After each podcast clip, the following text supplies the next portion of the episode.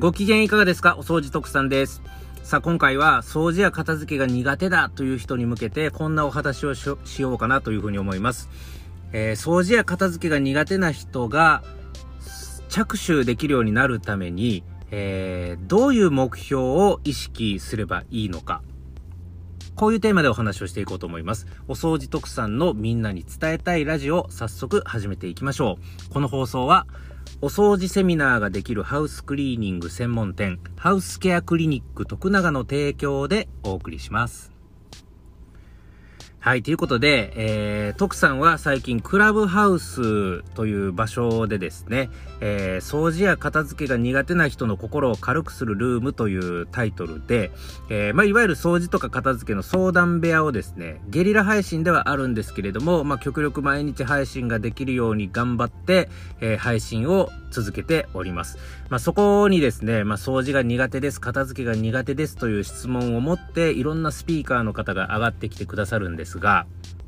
ここ最近ですね、こういうケースのご質問を持ってスピーカーに上がってきてくださる方がね、ちょっと多くなってきたのかなと思うので、えー、ご紹介したいと思います。えー、どんなケースの方なのかっていうと、えー、実は私、その気になったら片付けはできるんです。うん、その気になったら掃除はやろう思ったできるんですと。だけど、やる気になれない。なかなか重い腰が上がらない。そんなズボラな私が本当に嫌なので、徳さんどうすればいいですか？みたいな。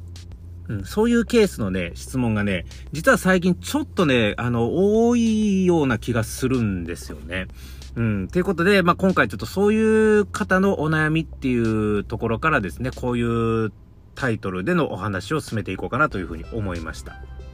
はい。で、えー、皆さんの自分自身のケースでもね、ちょっと振り返ってみてほしいなと思うんですけども、特にサラリーマンで今、お勤めに出てらっしゃる方なんかは、本当になるほどと思うと思うんですけど、あの、自分の職場環境って割とね、掃除とか片付けが行き届いてる人って多いと思うんですよ。だけど、えー、いざ家に帰ってくると掃除はサボってるし、えー、もう片付けもせずに散らかりまくってるし、えー、物は溢れまくってるし、みたいな状況になってる。家はむちゃくちゃに散らかってるのに、職場に行ったらむちゃくちゃ綺麗に整ってると。え美観は保たれてると。そういうケースの方って意外とね、徳さんは多いんじゃないかなと思うんですよね。えー、なんとなく、うん、わかるわかると思う人、このリス、この放送を聞いてるリスナーさんにもいるんじゃないでしょうか。なんでこういうギャップが出るんでしょう？えー、職場は綺麗にお掃除ができるのに、家に帰るとなかなか掃除ができない。はい、行動面っていうところだけにフォーカスを当てて言うと、片付けをする技術、掃除をする技術やスキル、それはみな、あのー、皆さんもね、持ってるんですよ。えー、持ってるんだけれども、えー、だからその気になったらやろうと思ったらできるんだけれども、職場ではできるのに家ではできない。なんでやねんっていうとこなんですよね。このギャップにフォーカスを当てて考えてみると、おのずと、あの、そこの原因を追求していけば答えは見えてくるんじゃないかなっていうふうに徳さんは考えるんですよね。はい。で、えー、じゃあ家の掃除、家の片付けはなんでできへんねやろ？えー、やろう思ったらできるんやけど、なんでそこに着手することが、着手に踏み切れないんだろうか？重い腰が上がらないんだろうか？えー、徳さんはね、その原因を突き詰めていけば、ここに行き着くんじゃないかなというふうに考えてます。それは何かって言いますと、結局ね、自分のプライベートゾーンなので、えー、自分、すべて自分の自己判断で完結してしまう環境だからなんですよ。えー、難しい表現したかな。えー、つまりね、あのー、掃除をしてなくて汚れが溜まってます。えー、片付けをしてなくて散らかって物が溢れ返ってますっていう状況を自分自身が納得してしまえば、それに対するお咎めをする人、それに対する指摘を入れてくる人っていうのが全くいない環境なので、うん、自分自身の心が納得してしまえば、そこの環境が正解になっちゃうんですよね。それでよしっていう形になっちゃうんです。ここが最大の原因じゃないかなっていうふうに徳さんは考えてます。つまりですよ、本当に重い腰を上げたい、本当に自分の家でも掃除や片付けができるようになりたいっていう人はですね、えー、ポイントはここだと思うんです。こういう目標の持ち方をしてほしいんですが、いかに、あの、自分の100%プライベートな空間の中に、第三者の目線を意識して取り入れるかっていうことなんです。うん、完全に自分のプライベートな空間じゃないですか、自宅っていうのは。100%プライベートな空間の中に、いかに第三者から見られてる意識をそこに投入するかっていうことです。こういう目標の持ち方を意識すれば、おのずと掃除や片付けができるようになるんじゃないかなと思いますね。あえてちょっと難しい言い方をしましたけれども、もっと端的に言うとこういうことです。端的に分かりやすく言えば、こういう例え方が一番いいんじゃないかなと思います。あなたの家で、ホームパーティーはできますか？っていうことなんですよ。しかも、あなたの家で今晩突然のホームパーティーはできますか？っていうことなんです。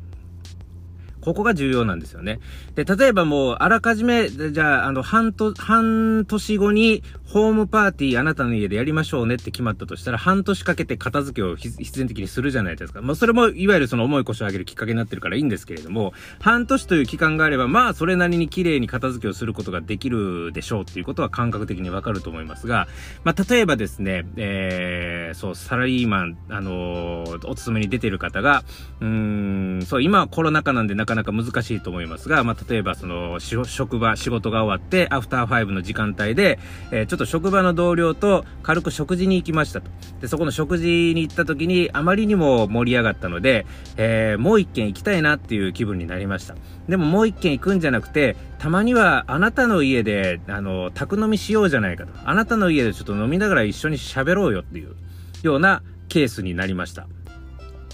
はい。そういうケースになった時に、うん、いいよ、おいでおいでって言えるのか、いや、ちょっと今日は私の家はちょっとまずいんだよね、みたいなリアクションを取ってしまうのか。この差なんですよね。この差むちゃくちゃ大きいです。はい。だから、あのー、いつでも常に、あの、あなたの家にちょっと、あの、お邪魔させてよって言われた時に、うん、おいでおいでって、うちで飲もうよ、うちでお茶でもしようよ、みたいな形で、何のストレスもなく、何の抵抗もなく、ウェルカムができるかどうかっていう状態ですよね。そういう状態を、いかにこう保とうとするか、そういう状態を保つことにいかにこう意識を向けることができるか。これが重い腰を上げる最大の秘訣になってくるんじゃないかなというふうに思います。これを徳さんは、まあい、いろいろこう整理整頓セミナーとかやるときにね、こういう例え方をしてるんですが、あなたの家でホームパーティーはできますかっていうことなんですよ。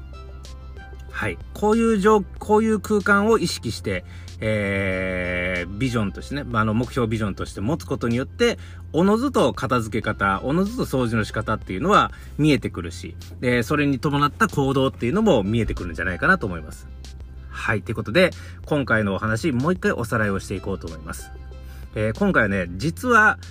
その気になれば私は片付けができるんです。その気になれば私は掃除はできるんです。という方に向けて、でもね、自分の家のお掃除や片付けっていうのがなかなかその気になれませんと。えー、やろうと思ったら掃除をする技術、片付けをするスキルは持ってるんだけれども、どうしても自分の家は汚れが溜まっていくし、えー、片付かずに散らかって物が溢れ返ってしまうんです。重い腰が上がらないんです。どうすればいいんでしょうか？はい、そのどうすればいいんでしょうかの最大のポイントは何かっていうと、いかに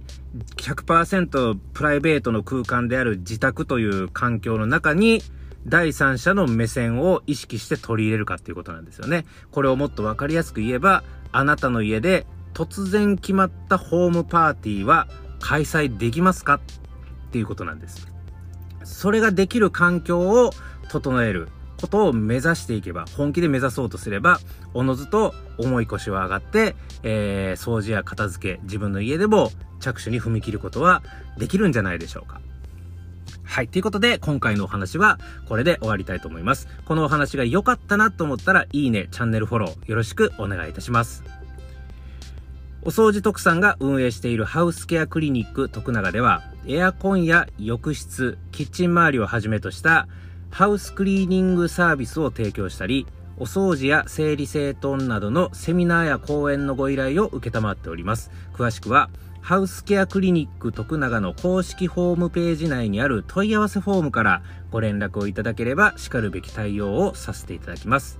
また、お掃除特産は、YouTube やスタンド FM、ポッドキャスト、Twitter、インスタグラム、そして最近はクラブハウスなどを通して、お掃除というテーマを中心にした、これはみんなに伝えたいと思う情報を積極的に発信しております。それぞれお掃除特産で検索をして、応援フォロー、チャンネル登録よろしくお願いいたします。ということで、今回の放送はこれで終わります。また次回の放送でお耳にかかりましょう。お相手はお掃除特産でした。